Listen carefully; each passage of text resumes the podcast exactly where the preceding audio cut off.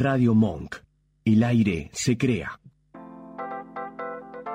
Bienvenidos a Mi Lado B, un espacio dedicado a los sentidos.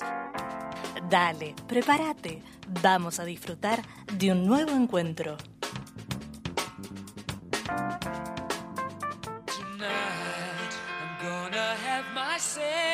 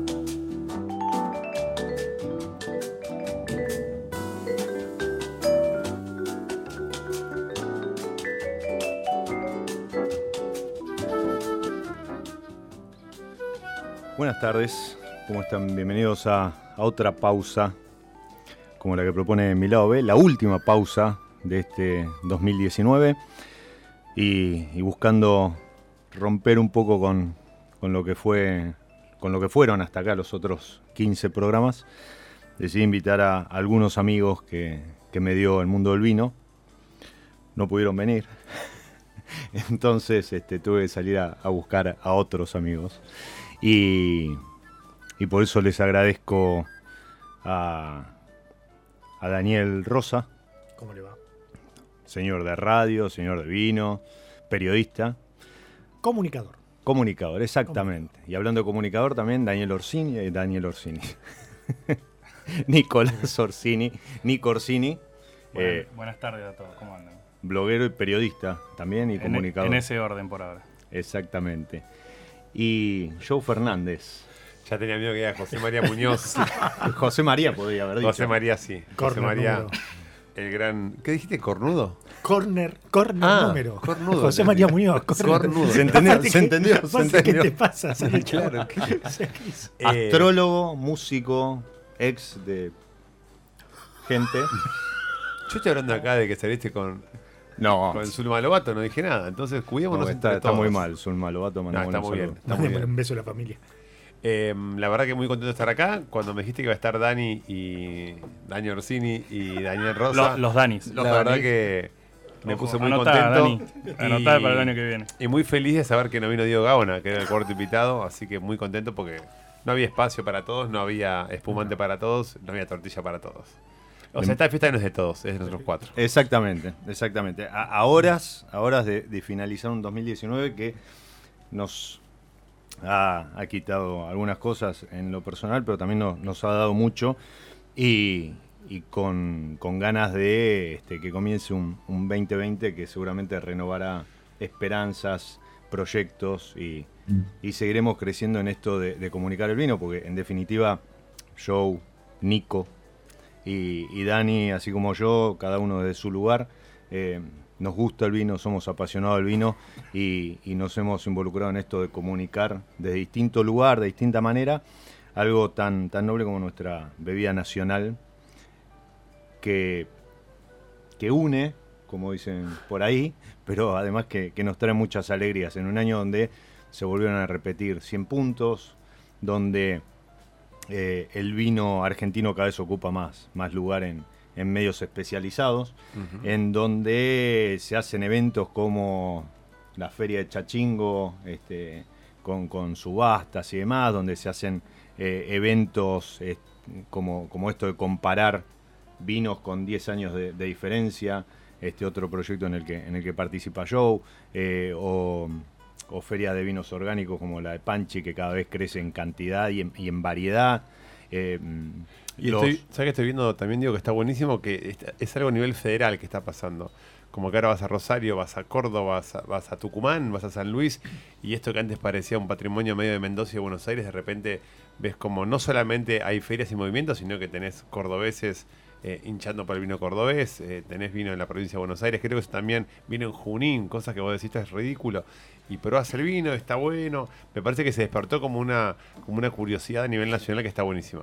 Ahí mencionaste algo que incluso hasta los mismos mendocinos este, se quejaban, ¿no? Como que se producía en Mendoza y se comunicaba en Buenos Aires y eso era el, el vino argentino. Y ahora, cada vez más, el, eh, hace poco una, una de las bodegas que este año está cumpliendo 20 años, Susana Balbos, hizo la fiesta en, en Mendoza. Otras este, estuvieron celebrando como Viña Cobos, pasaron por, por Buenos Aires, pero también repitieron evento en, Buenos, en, en- en Mendoza para periodismo y demás. No, y, Eh, también, y también lo hicieron en Lima, lo hicieron en Uruguay, lo hicieron en varios lugares. Exactamente. Y, y,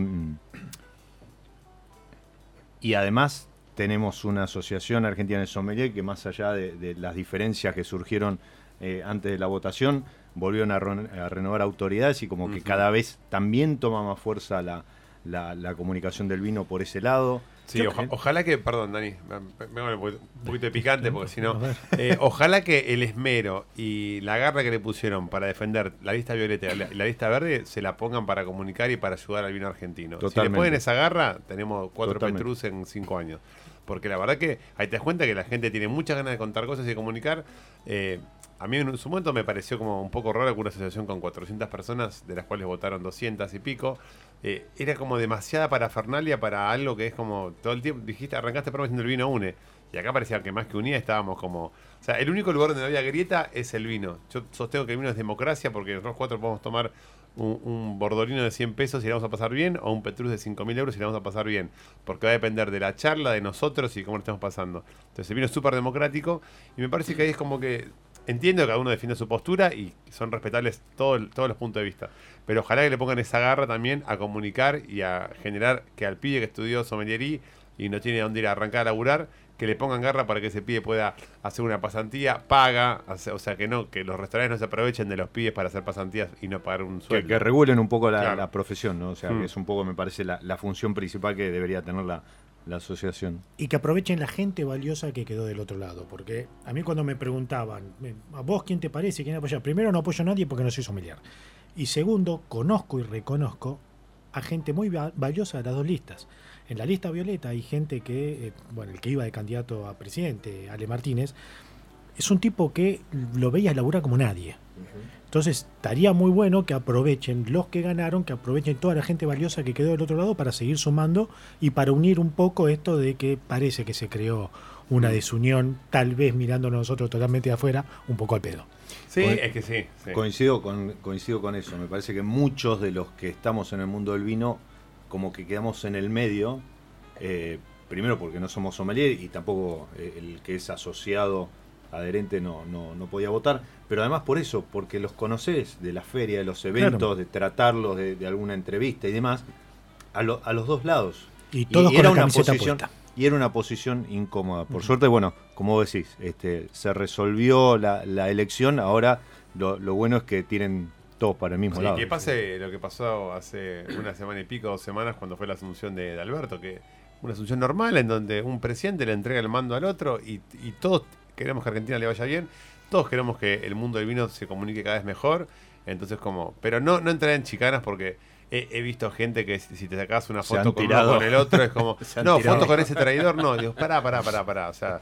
A mí no me estamos- traidor. Estamos, pregon- estamos pregonando el vino une y yo me quedo con la foto, o sea, Con se Juan, con Pepe, con Teresa o con María del Carmen, eh, me parece que, que no pasa por ahí, que está bueno comunicar y esto, unirnos, no separarnos de una asociación que tiene 400 personas.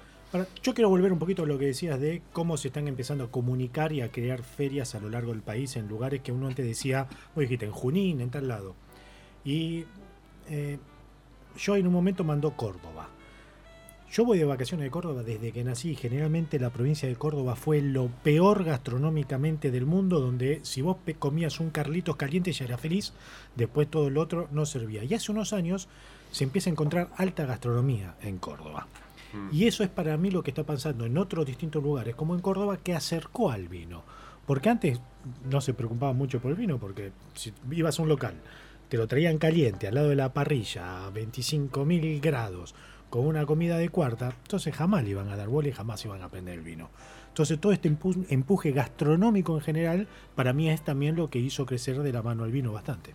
Sí, de hecho ahora en Córdoba tuve la suerte de estar hace un par de semanas eh, con mi espectáculo y tuve la suerte de ir a Papagayo, a Standard 69, a lugares que vos decís, lugares que podrían estar tranquilamente en cualquier ciudad europea, no digo Buenos Aires, eh, digo cualquier ciudad europea, como lugares así, cinco tenedores, como bueno, de hecho Papagayo estuvo participando de la final del Barón B, eh, del Prix de Barón B, así que es como... hizo, hizo el cruce con, con Aramburu. Claro. Entonces como que eso decís, ah, bueno, y todo lo que decía Dani, cuando hay buena gastronomía, Dani digo Rosa Norsin, cuando hay buena gastronomía, eso también te empuja a que haya buenos vinos. Porque es bueno, si vamos a comer un atún rojo con esto con otro, y bueno, dame un vino, da- dame un Chardonnay, un Sauvignon Blanc que esté a la altura. Fernet, no. No va. El Fernet para Bueno, el pelo. pero ¿qué es lo que está pasando con, con Lima, por ejemplo, con Perú? Perú hoy está desarrollando una, una este, viticultura importante, su propia viticultura, arrastrado por la excelente gastronomía que tiene. Creo que lo que está pasando a lo largo de la Argentina, Jujuy, Córdoba, eh, la Patagonia mucho más allá del sur, eh, provincia de Buenos Aires, eh, Chubut. San Luis, Chubut, Tucumán. Tucumán, exacto. O sea, comienzan a desarrollar una gastronomía local y qué mejor que ponerle un vino Chile. local. El chabón se que era chileno. Ponerle, Ah, nuestro? pon- A todo esto, Orsini, además de querer tomar champán, ¿qué- ¿no nos puede contar algo? A- Acá estoy, hola. Por favor. porque ni Me- siquiera me consume, mal, consume los platos. Dani y así podía empezar a hablar. Nico, Nico, Nico Yo- Orsini. a mí me gusta escuchar de los que saben, entonces por eso estaba muy tranquilo eh, eh, escuchándolos y un poco eh, era agregar cosas que, que- que- puntos en común que tenemos que, Ujú. que tienen que ver con lo que decía Joe de, de- de no hay grieta en el vino y de pronto se, se armó un ida y vuelta. Eh, para mí, más allá de, la pelea que pudo haber habido o de alguna diferencia, qué sé yo, me, me resultó divertido también ver eh, cómo quizás no Un- eh, uno un, un lado se volvía más proactivo a, a medida que veía lo que estaba haciendo el del otro lado. Y bueno, ahora restará que se pongan este, de acuerdo en, en- en algunas cuestiones como para que para aprovechar la sinergia y, y darle para adelante. Ahora laburar se llama, ¿no? El día, el día después de la elección eh, estuvo invitado en el programa el, el 3. renunciaron todos. Julián Y Díaz. después renunciaron todos. Y, y si bien no, no quise tocar el, el tema, así como no, no quise tocar el tema con, con Andrés Robert, que, que estuvo hace un, un par de semanas en el programa, eh, justamente para no quedar de un lado del otro, ¿sí?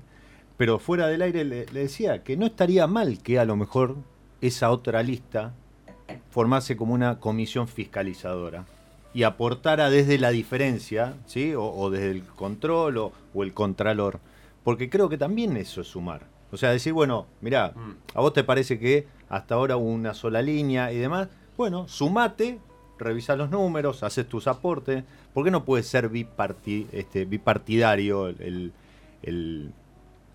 Sí, la la conducción, conducción o- bipartidaria, la conducción de, de la asociación? Me O la parece, me parece administración, una, quizás, una- una- una propuesta que deberían tener en cuenta, pero de vuelta, para sumar, ¿sí? Algo que, que rescatan, a lo mejor, eh, hablando con gente de Chile, cosa que no se ve allá, este- esta camaradería que hay entre los enólogos en Argentina. Esto de que se juntan y, y- y- y arman un asado el fin de semana y ponen todos sus vinos, o, o no sé, o, o mismo, no sé, suben una foto este, con vinos de otra bodega. Bueno, eh, hablaste de, hace un, perdón, Dani, hablaste del evento de Susana Balbo hace poco y estuvo Pepe y Seba Zucardi brindando y conté, y yo, a, a algunos enólogos no se los creo, pero a Pepe y a Seba Zucardi les Mm. creo que se ponen contentos Sí. por Susana Balbo, por los 20 años de Susana, por lo que significa ahí el Popolo, por verlo ahí a José Lobaglio, a ver la Anita, como ver una familia, porque no dejan de ser familias, a veces ya pasa con bodegas, nada, amigas y conocidas como Salente, pero no deja de ser un grupo inversor extranjero que tienen plata y que arman una bodega. Entonces vos ves a Susana con sus hijos, a Pepe con Seba, y ahí hay algo de la... O vas a Chachingo, está Vigil levantando los platos y María Sancé corriendo con los chicos por las mesas. Cuando yo veo esa cosa familiar, digo, bueno, todavía está vivo el espíritu del vino.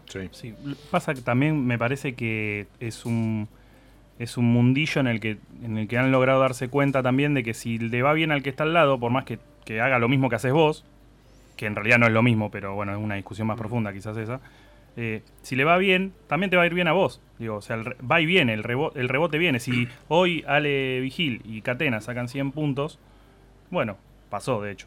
Sacó decir 100 eso, puntos, pasó. ahora le tocó a, a Zuccardi Zuccardi. también. Digo, o sea, va abriendo puertas. El trabajo que puede hacer uno como punta de flecha eh, va abriendo puertas. Si, si me, me parece que, que es loable y, y hasta razonable en el sentido de, bueno, no creo que sean tan tontos de, de discutir o de pelearse, más allá de que pueda existir algo, eh, por algo que estamos todo, están todos empujando para el mismo lado. Con alguna pasó, recordemos cuando sacó el mejor Malbec, del, el mejor vino del mundo, el, el Malbec de familia Bianchi, Mm. eh, que todo el mundo decían, pero qué mandota.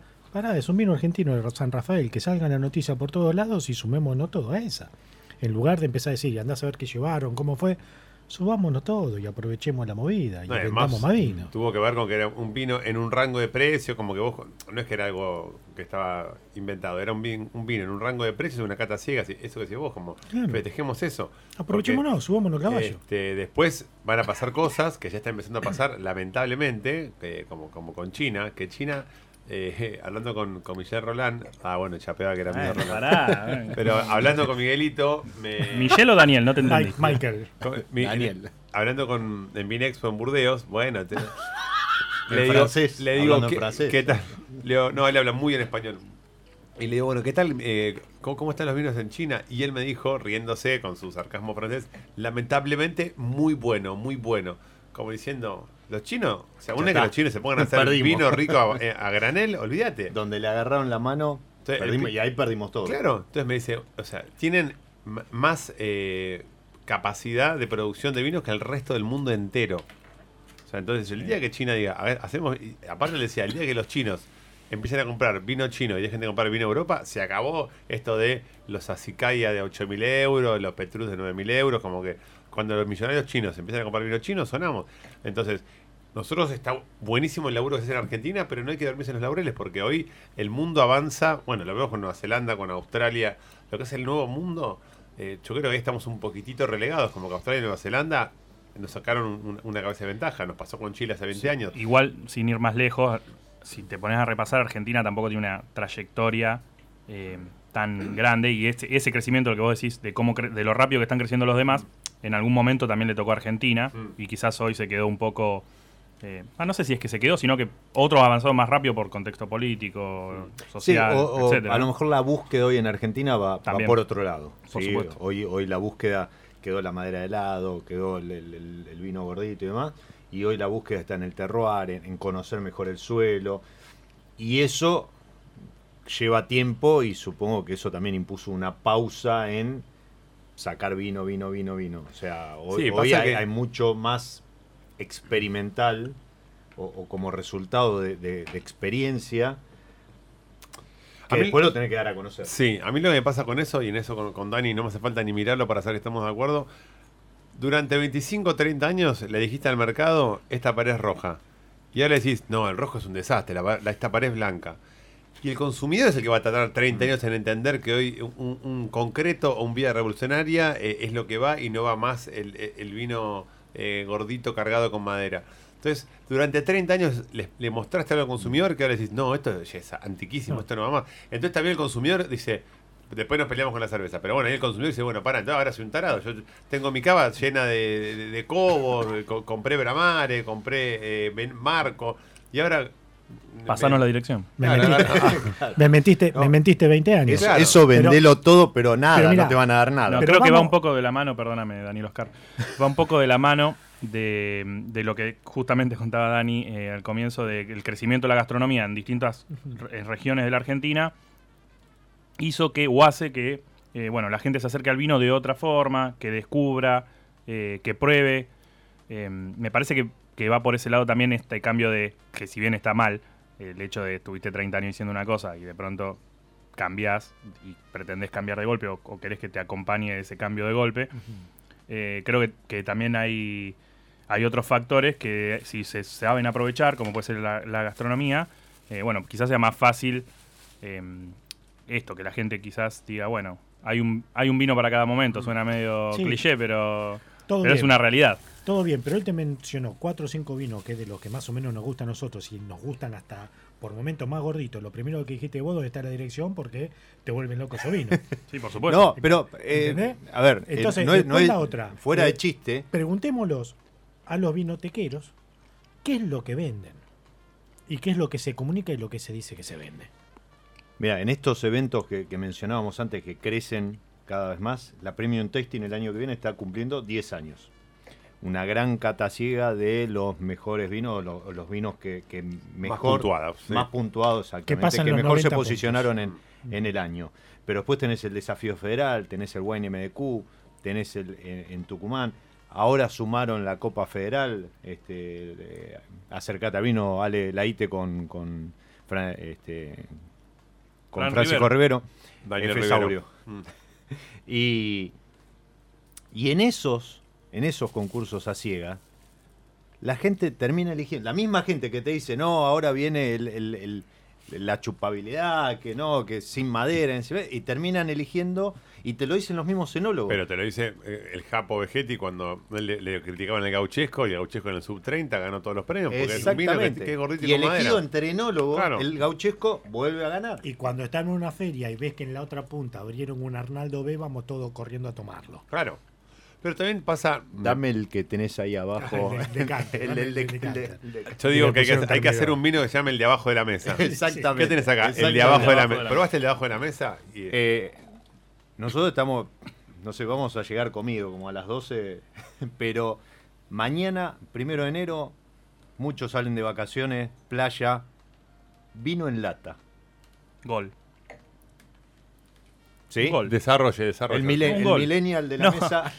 Yo quisiera No, poner un una gol. kermés para poner las latas y Me alegro, me alegro que se mm, que se animen eh, varios productores de vino a enlatar, más allá de que tienen cuestiones técnicas, tecnológicas, que no, por, ahí tenés un vino que no tiene, no sé, tenés 20.000 litros, no te puede poner a enlatar porque te sale más caro que producir 60.000, ¿no? Pero digo, eh, me, me alegra que se animen a, a- a, mm, a utilizar otros formatos y que y que si bien el- en el fondo te sigues el discurso sigue siendo para competir con la cerveza y, y te lo acepto un poco más ahí. Con- si vos le estás dando un formato más cómodo, eh, más fácil de refrescar, más fácil de llevar, eh, querés subirte a lo reciclado, lo po- podés reciclar el envase más fácil.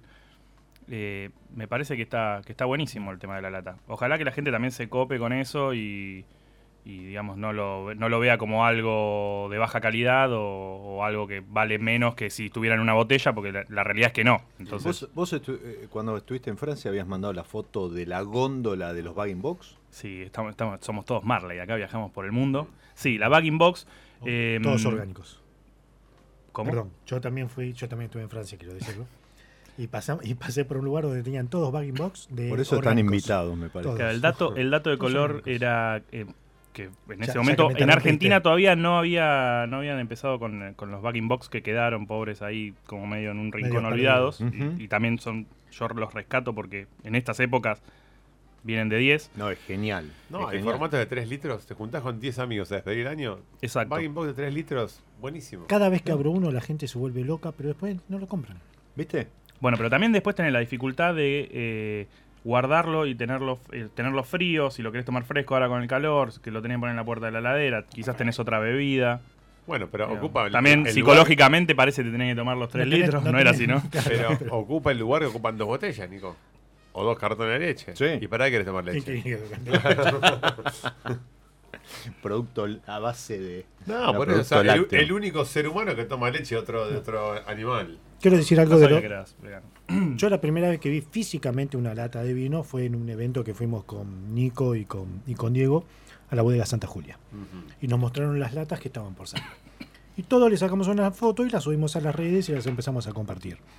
Y en un momento estaba hablando con el marido de Julia, que no recuerdo el nombre, que está encargado de la Sí. parte comercial o de marketing, y le mostré las historias, toda la gente que me empezaba a preguntar cosas. Y empezó el pibe, en marketing, y eso empezó a ver qué te contestan, qué tiramos. Y una de las minas me decía, una de las minas, una de las señoritas que estaba del otro lado contestando, decía, a mí me gusta mucho, Hay un llevón ahí que me dice. me gustan mucho las latas, me encantaría las latas, conseguime, porque hacía Guarda. excursiones en kayak. sí. Y dice, y no podemos llevar vino, Mm. porque llevar la botella es muy Claro. incómodo y esto nos va bárbaro para poner una heladerita y cuando llegamos pueda poder tomar vino eh, en el. O en la playa. Entonces, hay un montón de opciones que uno se perdería de tomar vino. eh, Ocasiones de consumo. Exactamente. Que te la puerta. Desde, desde la medida hasta la facilidad de refrescarlo o de Claro. llevarlo. Por eso arranqué con un gol, perdóname. Sí, sí, no, golazo. Y, y evitás eh, eh, esos videos eh, virales que después pasan que vi un gran comunicador del mundo del vino abriendo un vino con un zapato, haciendo ridiculeces. Es buenísimo. Es es- buenísimo. Estoy hablando de ustedes, Rosa. Es buenísimo. Vamos a meter una pausa porque en estos. Hoy, programa número 16, en estos cuatro meses que lleva recorrido Paramos Milao un B, poco con la lata, digamos. Paramos un poco. Exactamente. Eh, la gente de San Felicien estuvo acompañando. Me había propuesto maridar algún varietal con algún tema musical. ¿Puedo comentarle primero que estamos, o- o recordarle que estamos sí, tomando totalmente. Las burbujas de San Felicien? San Felicien Que es espectacular. está muy bueno y uno tiene un gran cariño por, por, por Muchísimas esta- gracias por San a- a Felicien, Arnaldo, Andrea, todo el a equipo. Pablo. Sí, Es el orden la- es otro, es Andrea, Arnaldo, Pablo, ¿no? O sea, Andrea Hernando Pablo, exactamente. Es el primer vino en Argentina en salir como varietal, en Exactamente. 1963. La verdad que es un vinazo histórico que después dio que sea el vino que nació para homenajear a varias personas. Bueno, eso también Sí. está bueno, que, no sé, por ejemplo, que Clorindo Testa tenga su San Mm. Lindo té, Felicien. Soldi que y el gran Bas-. Brasco. eso me parece alucinante, como que después muchos se sumaron y vino Monteviejo en el 2009, en el 2007, pero como que San Felicien fue pionero en un montón de cosas y bueno, pionero, no sé, el Sangiovese 86 que tuve la posibilidad de probar, que creo que lo probé con Dani, nu- nunca lo o sea, Una locura. Dani, na- nacieron sus hijos, ni bola. Pero un Sangiovese 86 y se emocionó. Sí, me cayeron dos lágrimas. En, en eso de maridar que les contaba, eh, me pareció que hoy, como, como para despedir el año, y no maridar un varietal, sino maridar todo el vino argentino, de este, de este vino argentino que, que- que nos reúne, con el que, del que estamos hablando, disfrutando y demás. Y, y como tal, el vino argentino me parece que es un mundo maravilloso, ¿no? Entonces, en, en- en una, en una vuelta un poco más disruptiva, ¿sí? Porque venía con, con un poquito de jazz, algo un poco más lento. Eh, ¿Pasamos a la cumbia? no, No. pero algo un poquito... Un poquito más movido. Un poquito más- más power. Un poquito. Así que por el vino argentino y su maravilloso mundo.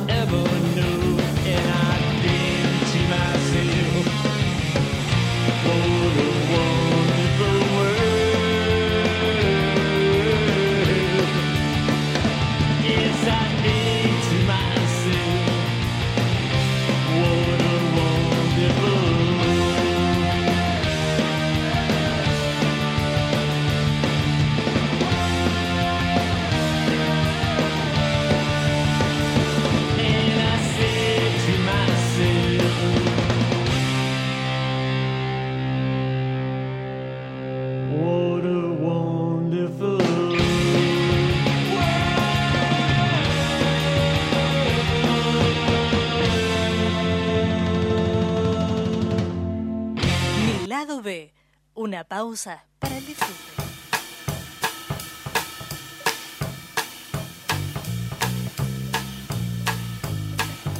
Ya lo creo que, que es maravilloso el mundo y, y el mundo del vino, ¿no? Em, de hecho, me, me juntó con, me hizo conocer a, estos personajes, a estas personas que están hoy acá brindando a horas de, de terminar el año. Bueno, y a tu ex, a la checa la conociste por el mundo del vino. También, también. Grandes satisfacciones. Y. 2020. Me Yo, gusta sacarte, porque quiero contar a la gente que Diego Migliero tiene una voz para el aire y una voz fuera del aire. O sea, No, no. en el aire es Víctor Hugo Morales, y fuera del aire es, es Chespirito. No, y tiene un humor tan Sí. particular, tan buen humor, y acá se nos hace el serio, dale. Estamos tira- armando un quilombo bárbaro, un Sí. cierre de año espectacular. Sí. sí, sí, por eso es el último programa. El último 31 programa. de diciembre en Bermuda con el, Claro. con el pan dulce. Vas a contar el de la cotorrita antes de irnos. Vas a contar el chiste No, de la pará. cotorrita. El de la jirafa y la cotorrita. El otro día conté un chiste que ya quedó fuera de moda porque los chicos de la gente que tiene menos de 30 años no sabe lo que es un diariero. Bueno, el otro día, reunión, reunión de oficina. Mamá, ¿por qué papá mató al diariero? Bueno, el otro día en una reunión de este oficina, eh, un vinilo. Y un flaco dice, Perdón, ¿un qué?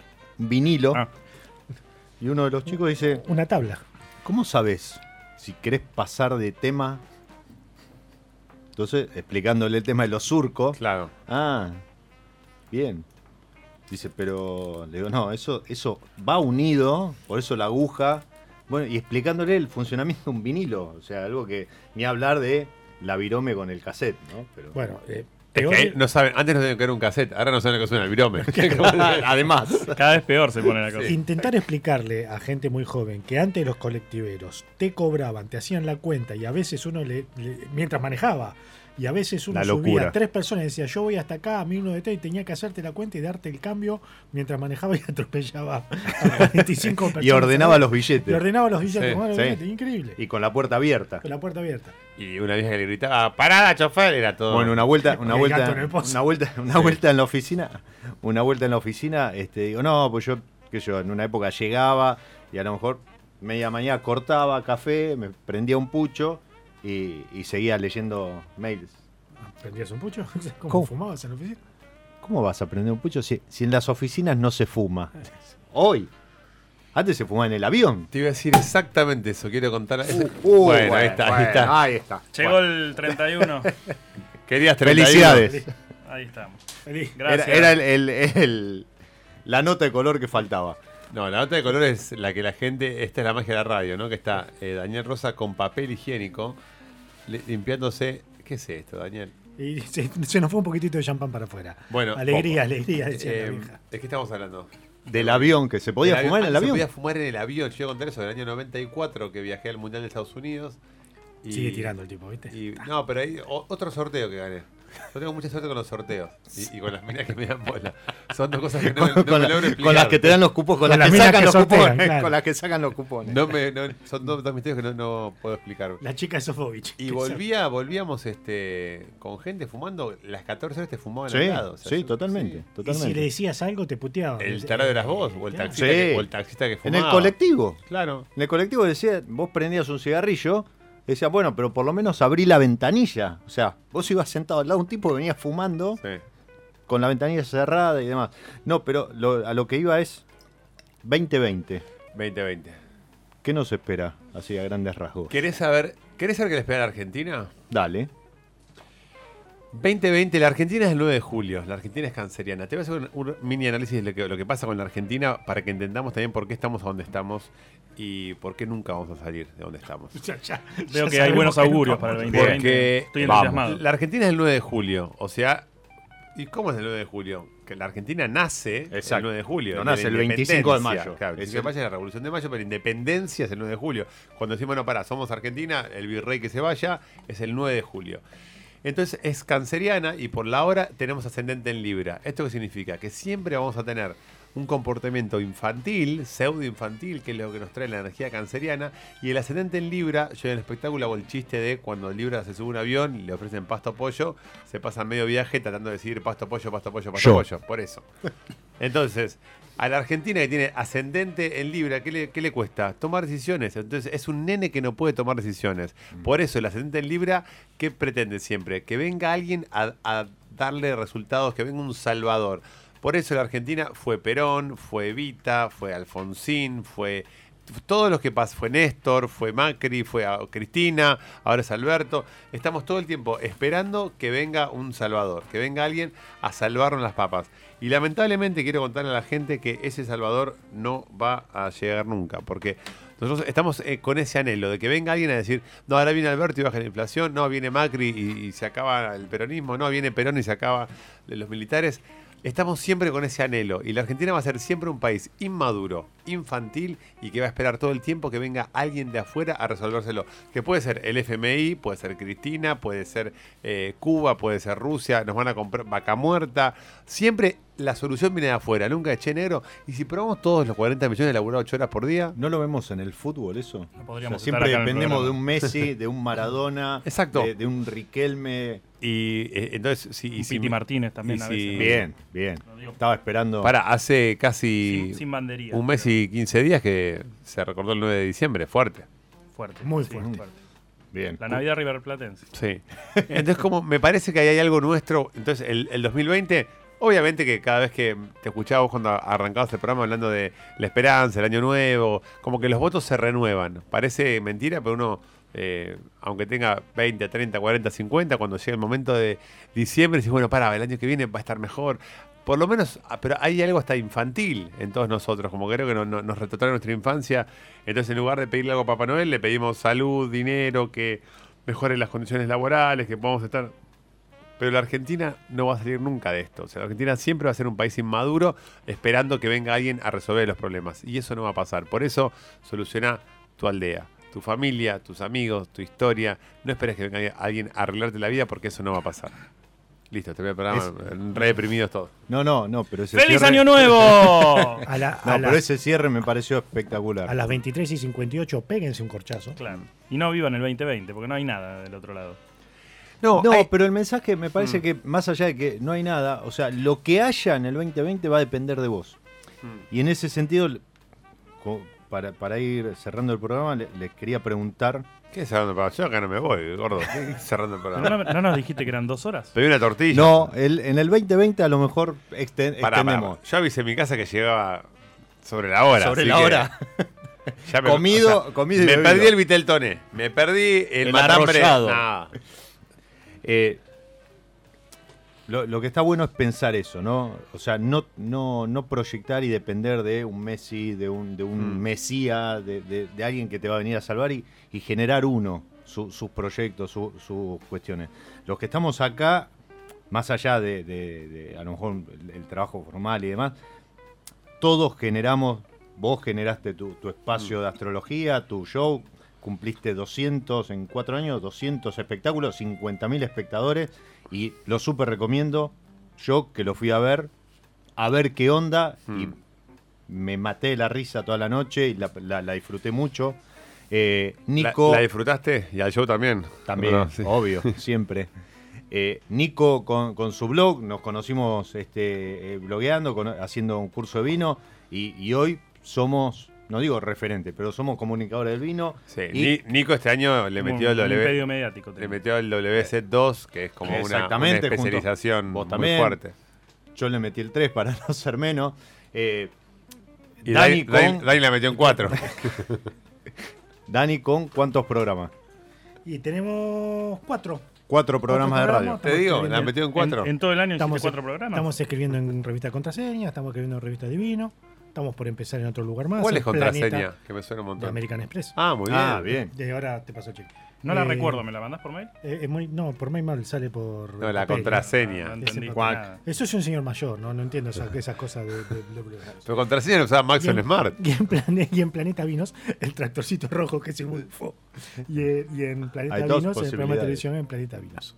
Bien, bueno, pero Juan por eso, o sea, creo que eh, los cuatro que estamos alrededor de esta mesa no, nos generamos nuestro espacio, nos generamos nuestra... eh, yo arranqué colaborando en, en una página, después tuve el blog, las redes, hoy, gracias a Dios, el- y gracias a San Feliciano, el programa de radio. Sí.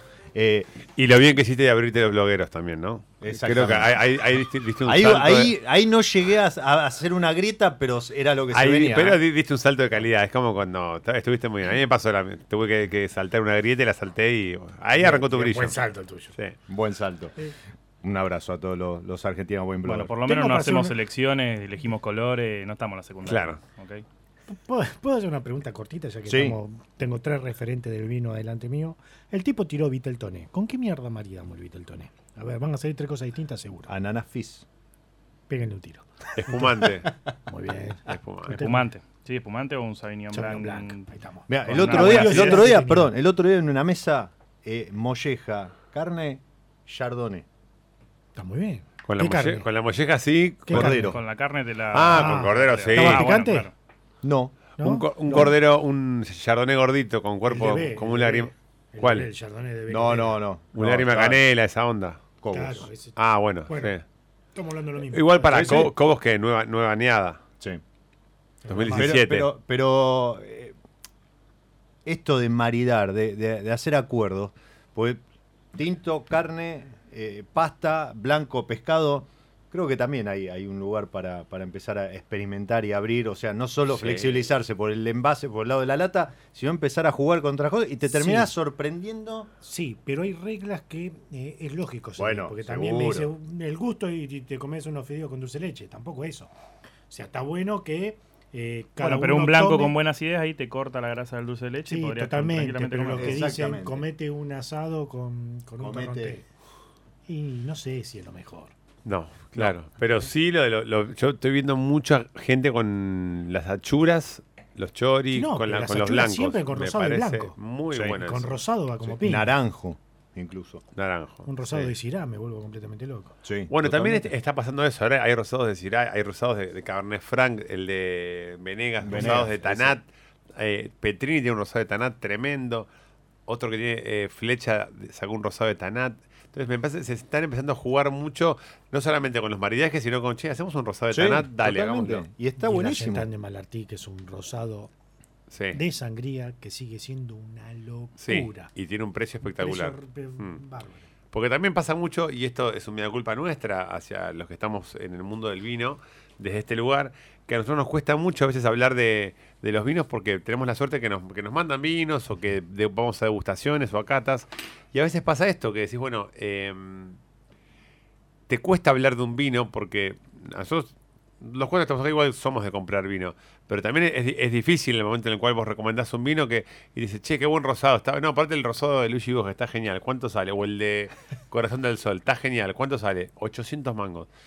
Apa. Ey, es un rosado. Y bueno, pero el rosado, Mm. el blanco, el tinto, cada uno tiene su amor puesto. Entonces, Sí, también está ahí, bueno. Ahí, ahí creo que también va a haber que, que, que Que educar. un tema. No, no, y aparte, eh, la realidad es que nosotros compramos vino, pero hoy el consumidor no es muy raro que compre vino si no es con el 40 Claro. de un supermercado, el 2 por 1 de no sé qué. Es que todo se 50 está nivelando a los chinos. Bueno, entonces, me parece que también habría que haber un sinceramiento en cuanto a los precios, porque estamos peleando con que la gente consume menos vino, no hay que acercar el vino, no, que el consumidor, qué sé yo. y te pum, meten en una eh, criolla eh. 900 pesos. Lo dije yo. Exacto. Diego Orsini. ¿Cómo, cómo haces para Lo un peor es que el rosado? apellido queda. ¿Cómo? Bien, perfecto. El jugador de. Lanús, ahora estoy en Lanús. sí. ¿Cómo haces para qué? ¿Cómo haces para comunicar y acercar el vino si tenés un rosado a mil mangos, una criolla a Pero 900? también tenés el rosado no, de esto, que vale mirá, mangos y está buenísimo. es la primera, Sí. no, seguro, eh, pero a No, ver, yo es la primera añada que saca fulano, pero es de Valle de Uco, no sé, ¿cuánto? 750 mangos, Pero también hay público para eso. seguro, pero me parece que Bueno, no por nada lo que más ha crecido es la, la- la gama premium, gama. ¿no? La alta Sí. gama en, en ventas. Más allá de eso, desde mi experiencia personal, eh, sucede, sucede todo el tiempo, sí, esto de, bueno, che, me recomendaste el vino y vos decís, bueno, sí, tal, y después decís, uh, la pará, la Mm. puta. Pará, ¿cuánto, ¿cuánto querés gastar? Porque a veces no es una, no es una cuestión de, perdóname, no se es me- cuestión de eh, que no lo pueda gastar, sino que Mm. quizás dice, mira, yo me quiero gastar 500 pesos porque para mí el vino, 500 pesos, o sea, pero te, puedo gastar 2000, pero Sí, quiero gastar 500. Después fue la gran M y se clavó un combo de porquería. lo que sea, pero a 600 cada pesos. uno hace lo que quiere con billetera. Entonces, tenés que tener en cuenta también eso. Y, no uno a veces pierde referencia, o mejor dicho, yo pierdo referencia en, en el valor de los vinos y cada tanto el ejercicio de volver al supermercado, de mirar la góndola, de probar, de decir, bueno, compro este, compro el otro. ¿Sabes qué te iba a decir? Se me hace muy difícil cuando agarra te agarran en frío de empezás a tirar etiquetas, vos decís, puta, no me sale ninguna debajo de 350, 400 No, mangos. y Y, si llega- 350, 400 mangos hoy, para un- una mesa diaria, es un número. Es un número y también lo- a mí lo que me pasa que cuando voy al supermercado, que no voy tanto porque vi- soy un hombre que vive solo y me gusta mucho el canje, así que casi no, no A- compro comida. Aparte te corren la fans. Entonces Este, voy al supermercado y me pasa a mí que soy un hombre solo, soltero, que no mantiene hijos, que no no tengo no tengo que, que pagar una obra social a una mujer, a mis hijos, nada. Arroba Joe Fernández, ok. De repente voy al supermercado y digo 750 pesos este Chardonnay, mil pesos este Malbec. Me pasa a mí, digo, que yo no tengo gastos, digo, el tipo que tiene que pagar cuatro obras sociales, cuatro planes, cuatro eh, colegios, dos, se gasta una luca en un vino, ni a palos. Bueno, y eso en el supermercado, ¿entendés lo que dice Dani? Entonces, para, entonces, el supermercado, no, vale una luca, pero los martes está el 2x1 con la tarjeta Coto o el 40%. Entonces, que tengo que venir el martes para comprar un vino, me tengo que acordar de venir el martes a comprar. Y ya, listo, me llevo dos Patagonia y ya está, me tomo una birra. Claro. Ahí es donde perdemos todos. Sí. Está bien, pero después hay otro tema. ¿Por qué al argentino le cuesta tanto pagar por el vino y no le cuesta pagar por otras cosas? Este mismo tipo que estamos diciendo que dice Sí. que se va a tomar un vino con la familia, aparte de una Sí. botella, se la pueden tomar entre tres. Sí. Salvo que, nos- que nosotros no lo tomamos una cada uno. Sí. Y después va a otro lado y se gasta cualquier guita en algo que no lo vale. Porque no, termi- no termina de Su, su, es una, una impresión mía, ¿no? No, no, no, yo te iba a decir Pero- que no te había preguntado vos, pero dale, te contesto, no. Eh, yo creo que mm, no te no y, y no y como dice Joe, eh, él mismo se sorprende con los precios de algunos vinos. Es eh, quizás el valor de a ver cómo decirlo rendimiento que te da esa inversión que haces. Claro.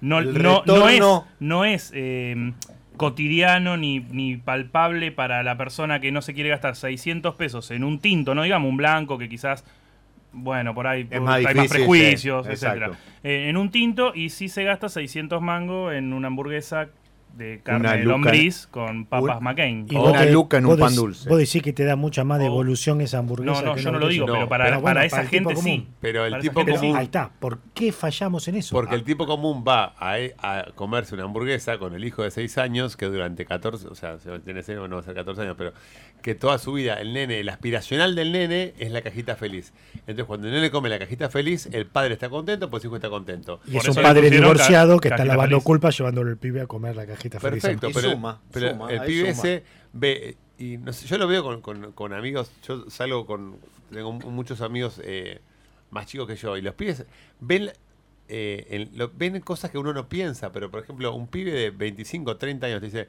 no, pero pará, una botella de Fernet vale 400 mangos, pero de ahí saco 40 Fernet, entonces con el vino tomamos 4, dos copas cada uno, con 40 Fernet tomamos 40 y hacé la cuenta. Y a mí jamás se me ocurrió pensar en eso. Yo les hice las inversas a estos pibes en un boliche. Cuando todos se gastaban en un Fernet o en un Campari con naranja 300 pesos hoy, yo digo, mira, con 400 pesos agarramos una botella de vino, la ponemos en una frapera, nos dura mucho más y vas a ver que es un llamador mucho más interesante para las señoritas que con un trago que vos tenés en la mano. Qué machirulo tu comentario, Daniel. Bueno, es lo que hay. es lo que hay. Gracias a la gente de Campari que nos acompañó hasta acá. Que nos va a traer. Y a la gente de Fernet. Y a la gente de ¿Se quedan con Campari o con Aperol? Campari. Campari. Aperol. Yo creo que ponga la plata, así que me quedo Bien, con Aperol. Buena respuesta. Gente, se nos fue el programa. No, Se no, no, no se va nadie, no sí, se va nadie. Y no nos olvidemos. Mi, plata no vale. Se me plata no vale. acá, ¿eh? Se, se está yendo el 2019. Yo les agradezco. Para, un a deseo usted- de Diego Mileo para el 2020. Uf, eh, disfruten, como sea, con vino, con compañía, con familia, con amigos. Que disfruten. Dijo con, Sí. fami- con falopa, con, familia. Con, familia. con Rosa. amigos. Eh, que la pasemos un poquito mejor que este último año. Con eso ya andamos bien. Peroncho. Eh, Orsini. Hay que estar un poco más relajado. me Que nos parece. crucemos otra vez con Boca. Hay que relajarse un poco y disfrutar de lo que uno tiene y, y tratar de conseguir poder disfrutar ca- más cantidad de veces eso que uno que a uno lo hace feliz. Qué lindo, chicos. Y, y usted. Yo porque ustedes cumplen Pero si sus él acaba de decir que es un año de mierda el que viene. No, no, no. No, Dije no, que va a ser... que van a ser todos los años de mierda lo que Dije que Argentina no tiene solución, pero nosotros sí. Así Pero que busquemos la solución adentro sabemos. nuestro y no esperando que venga Alberto, Perón, Cristina, Macri, nadie a salvarnos las papas. Exacto. Las papas son nuestras, muchachos. Exactamente. de papa, está rica. Gracias, Dani. Gracias, Nico. Gracias, Joe. Placer. Que el vino nos siga cruzando, Yo te oigo. chocando copas y disfrutando de momentos como este. A ustedes los saludo, a los que están ahí, hasta el año que viene, en esto que es mi lado B. Soy Diego Migliaro y les digo, disfruten. Chao. Radio Monk.